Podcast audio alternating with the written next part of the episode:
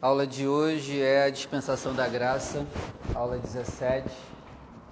Ela se inaugura quando? Quando que ela se inaugura? Depois da morte. Morte de quem? As outras foram anuladas? É uma espécie de continuidade. Então vamos falar sobre a graça. Primeiro vamos definir o que é graça. A palavra hebraica para graça tem dois significados. Primeiro, em hebraico, graça se chama Hesed, com H. H é dois S's, E e D mudo. Hesed significa graça. E essa graça significa uma bondade não merecida. E tem outro significado em hebraico para graça que é ren, H-E-N. H-E-N. Essa palavra H-E-N, traduzido graça, significa favor não merecido. Deu para anotar essa doideira aí? H-E-N.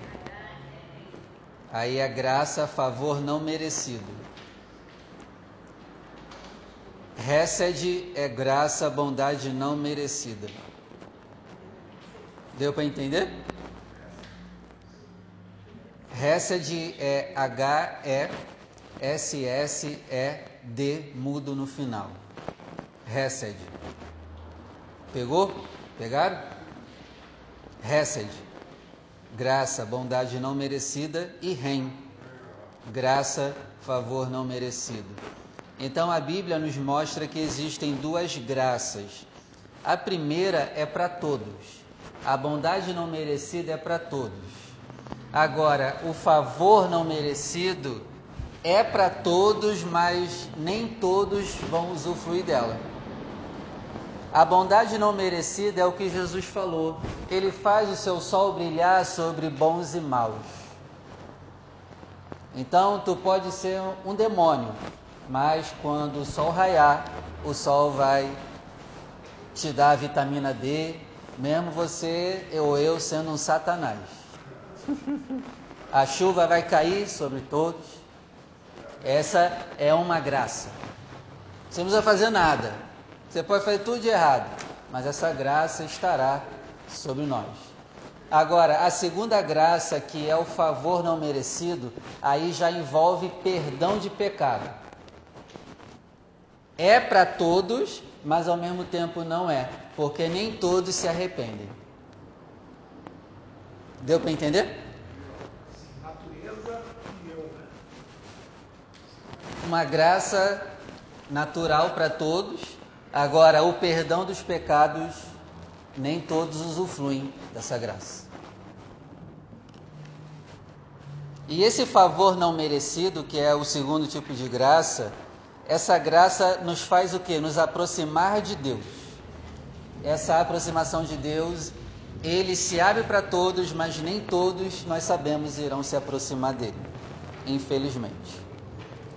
A graça, anota aí, essa graça a favor não merecido, ela é um antibiótico. Você pode comparar ela a, a um antibiótico.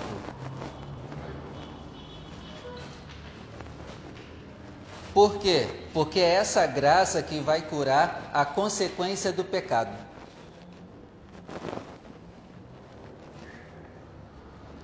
A graça você pode comparar a um antibiótico, porque ela é a cura da consequência do pecado.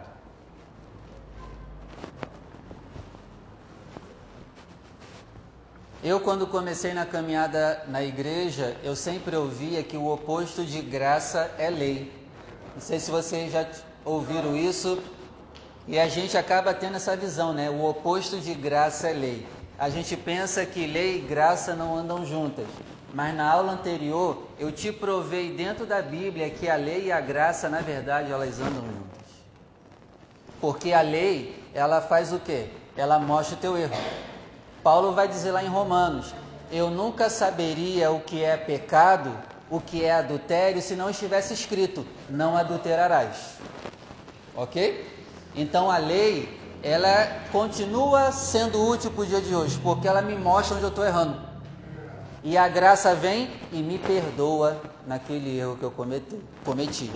Então a gente aprendeu tudo errado. Na verdade, os dois andam juntos. Na verdade, são todas as dispensações andando juntas. Não tem como fazer separação. Porque quando a gente estuda dispensação, a gente na nossa cabeça também pensa o que? Ah, acabou uma, começa outra e rejeita outra. Não. É como se todas estivessem reunidas também. Não pode, porque não tem como a gente viver hoje sem lei.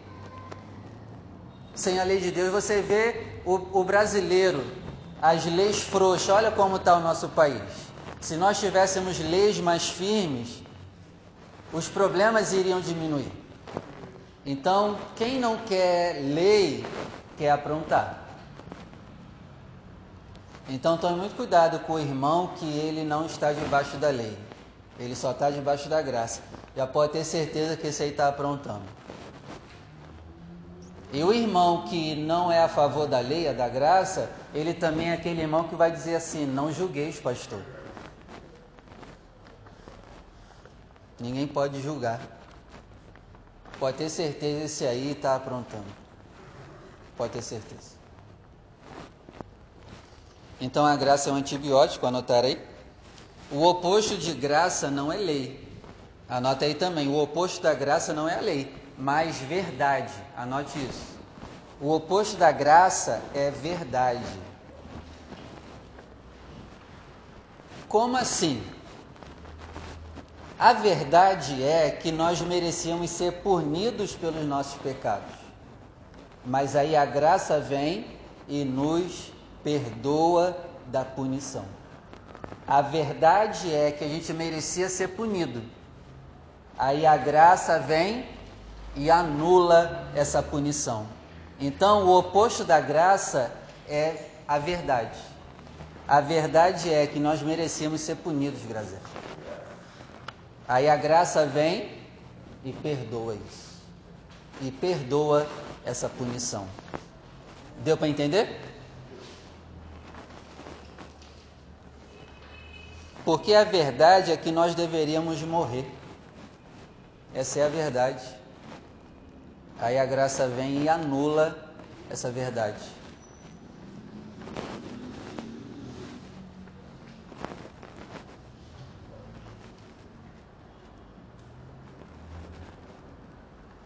Então, essas duas graças que eu falei para você que existem,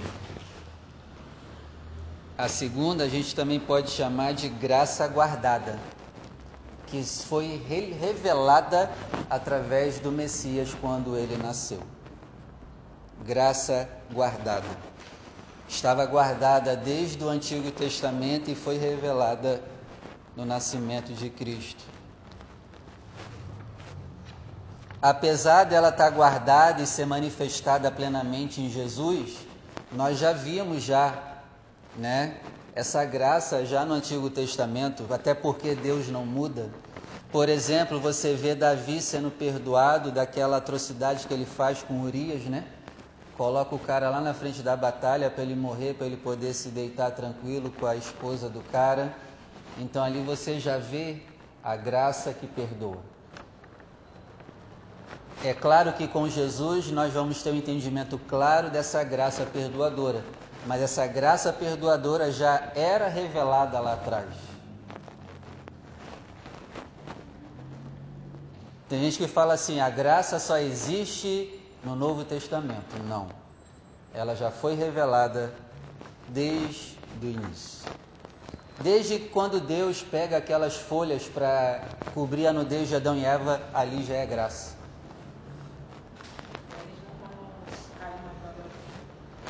Graça. Então a gente tem que parar de achar que o Deus do Antigo Testamento é uma coisa e o Deus do Novo Testamento é outra. Essa é outra visão que a gente tem também. Que o Deus do Antigo Testamento é o Deus que mata e o Deus do Novo é o Deus bonzinho.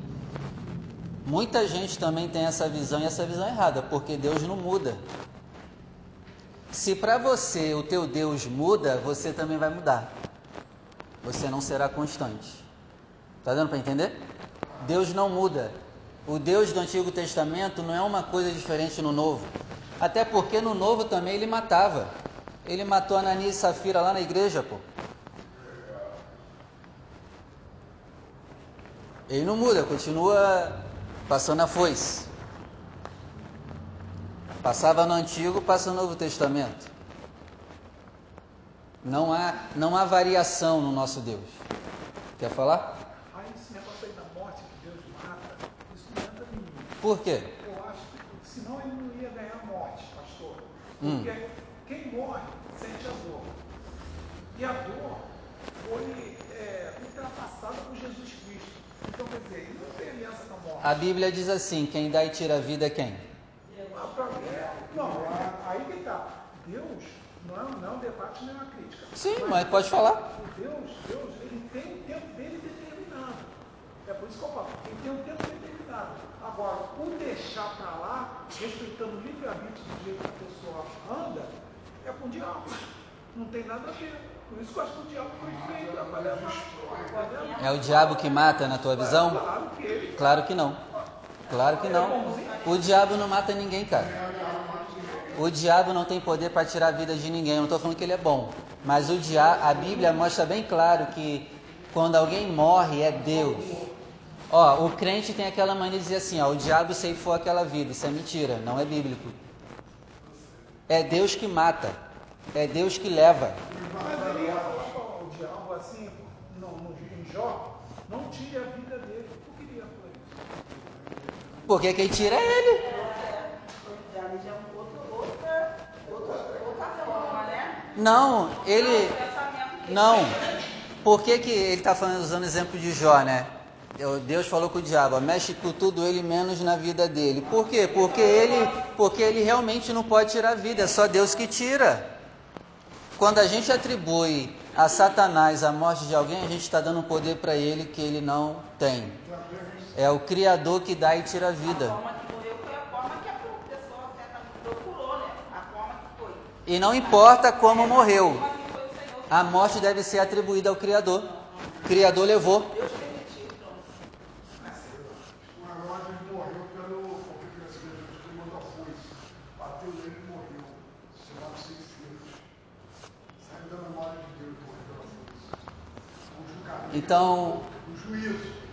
Se você, eu, eu lendo a Bíblia, eu vejo desde o lado do início até o final mortes sendo atribuídas a Deus.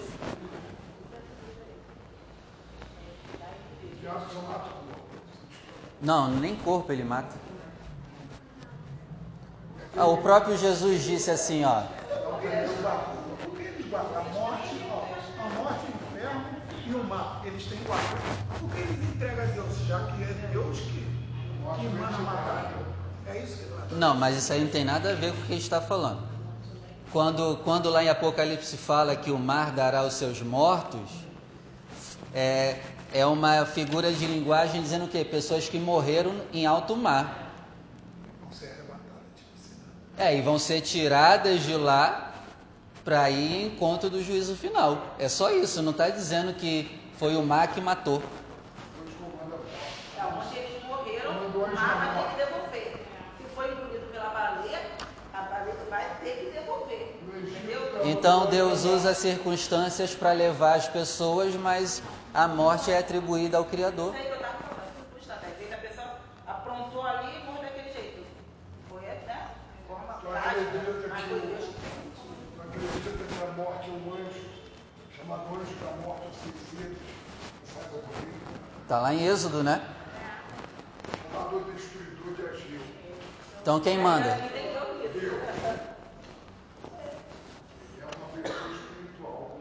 E, e muitos textos na Bíblia fala que Deus mata. Ariel matou 180 Por exemplo, tem um salmo que canta, eu esqueci agora o salmo, mas o salmo diz assim, ó, louve ao Senhor, porque matou reis poderosos. E aí? Louvar o Senhor porque ele matou. E ele continua sendo bom.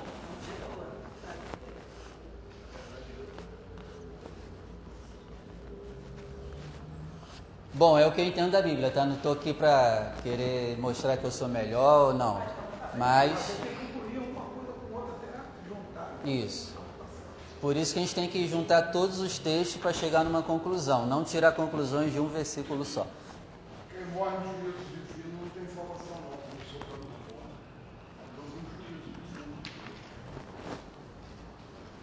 Deus matou a galera lá. Onde que eu estava? O que, que eu estava falando antes de, de morte?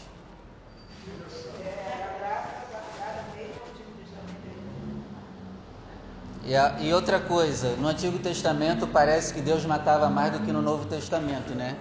Porém, você prestar atenção, para a Bíblia falar que Deus matou alguém, é porque o caboclo não tem mais jeito mesmo.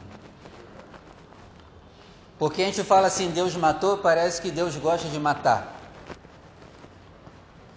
Toda, todas as vezes que mortes são atribuídas a Deus na Bíblia, explicitamente, por exemplo, a Cã, né? Ananias e Safira, é porque os caboclos não tinham jeito mesmo, né? eles eram terríveis e tinham que morrer. Tem gente que tem que morrer. Parece que é uma linguagem contraditória, mas não. Tem gente que tem que morrer, não tem jeito.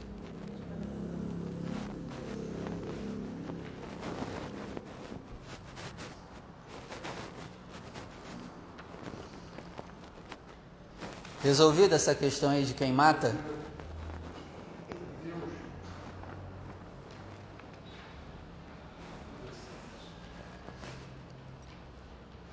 Deu para entender, Varão?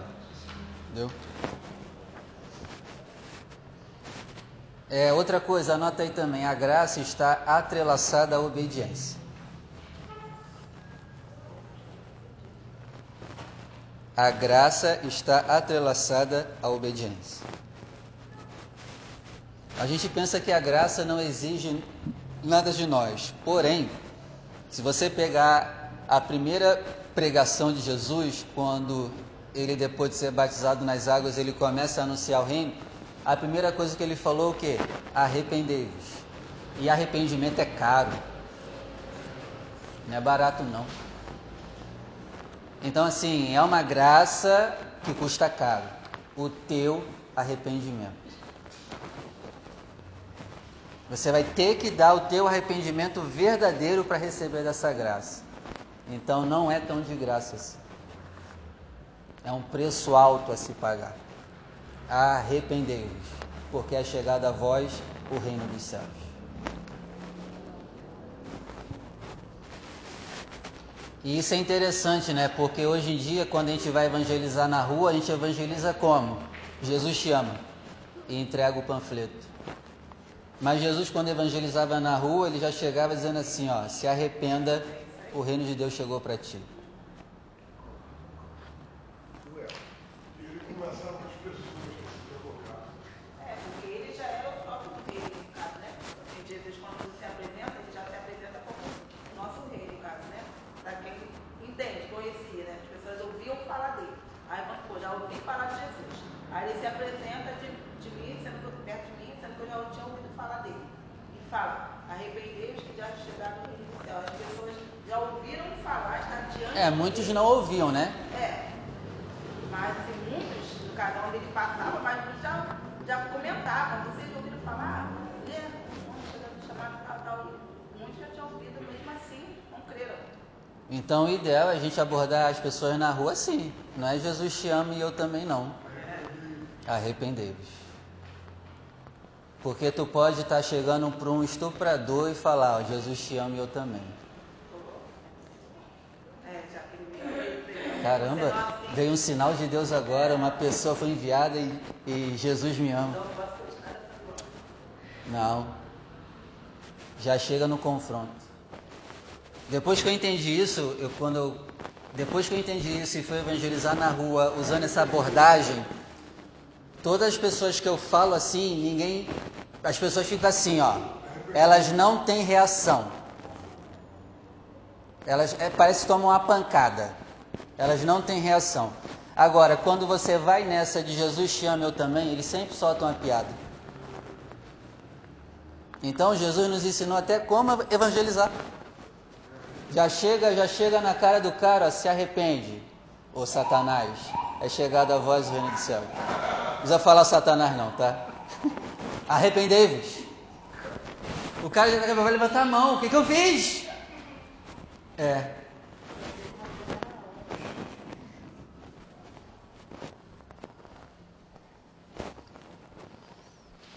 Então, Jesus paga a nossa desobediência.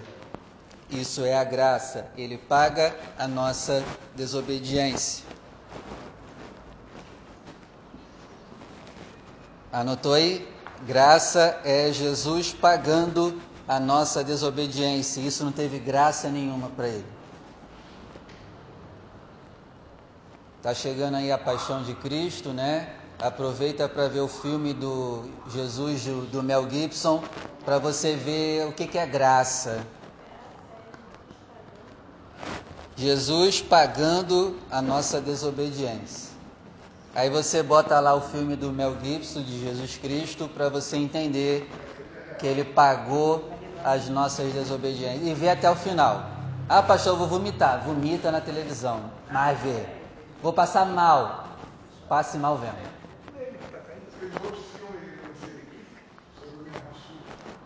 Não sei.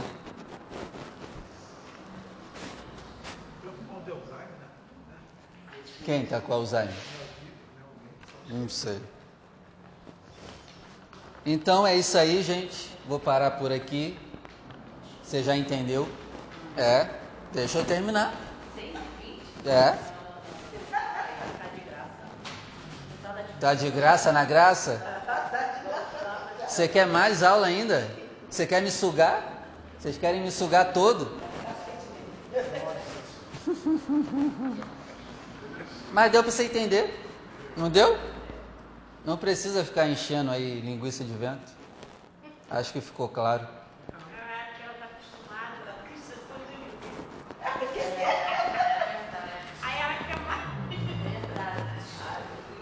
Aí o que, aí o que não dão para ela lá, ela quer sugar aqui, né?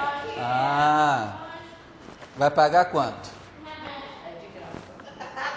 É? É de graça, mas tem um alto preço para ser de graça, né? Né?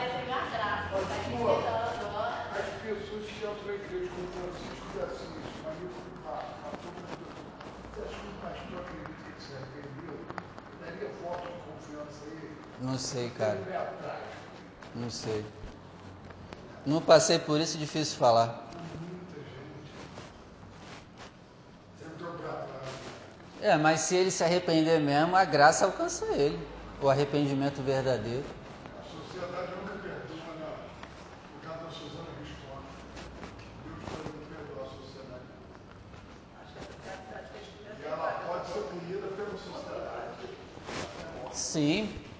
É, se Deus te perdoa, ele não está isento da punição dos homens, não. Tem que pagar a punição dos homens.